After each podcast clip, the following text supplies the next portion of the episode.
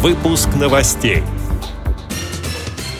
Депутаты Забайкалья обсудили механизм квотирования рабочих мест для инвалидов.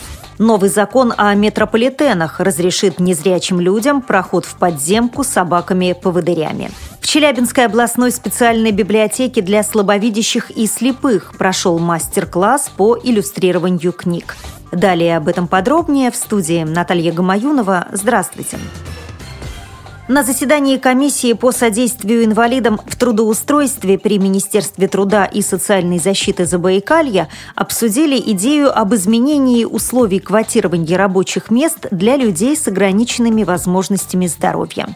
В совещании принял участие заместитель председателя Комитета по социальной политике Законодательного собрания Забайкальского края Андрей Мартынов. По аналогии с другими регионами России депутаты предлагают дать возможность руководителям предприятий передавать квоты для трудоустройства инвалидов в другие организации.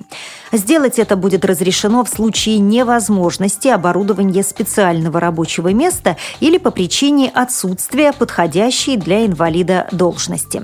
Также на совещании обсудили вопрос реализации продукции предприятия Всероссийского общества слепых. Цитирую слова Андрея Мартынова. «Если в прошлом году учреждениями социальной сферы у производственников было закуплено изделий более чем на 10 миллионов рублей, то в первом квартале текущего года показатель снизился до полутора миллионов рублей.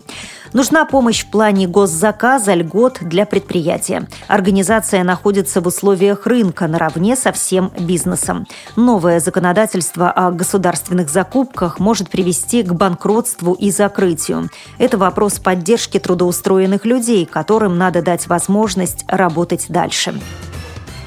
Новый федеральный закон о метрополитенах разрешит незрячим людям проход в подземку с собаками-поводырями. Документ разрабатывается в Министерстве транспорта РФ. Вот выдержка из текста.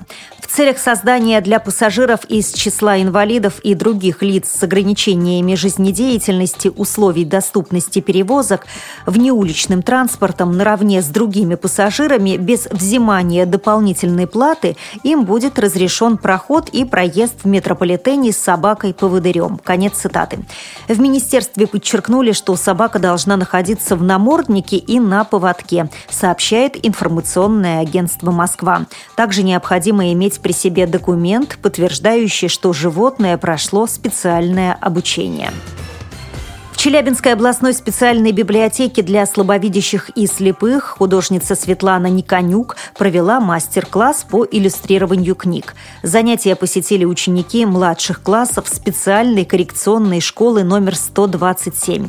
Светлана показала ребятам свои рисунки и рассказала об особенностях работы с акварелью, карандашами и тушью. Подробности у специалиста детского центра библиотеки Инны Питковской. Светлана Владимировна разместила в нашей библиотеке выставку свою иллюстрации к стихам уральских поэтов. И мы просили ее о мастер-классе для детей. Прошло все замечательно. Значит, сначала Светлана Владимировна рассказала немножко о своем творчестве, а затем прочитано было стихотворение и созданы образы Потом эти образы визуально дети передали все на бумагу. То есть замечательно. Получились работы очень интересные, потому что они очень разнообразные. То есть стихотворение одно, но работы были все абсолютно разные. Выставка детских иллюстраций «Я рисую книгу» насчитывает более ста произведений. Работы можно увидеть в Челябинской библиотеке для слабовидящих и слепых до 30 июня.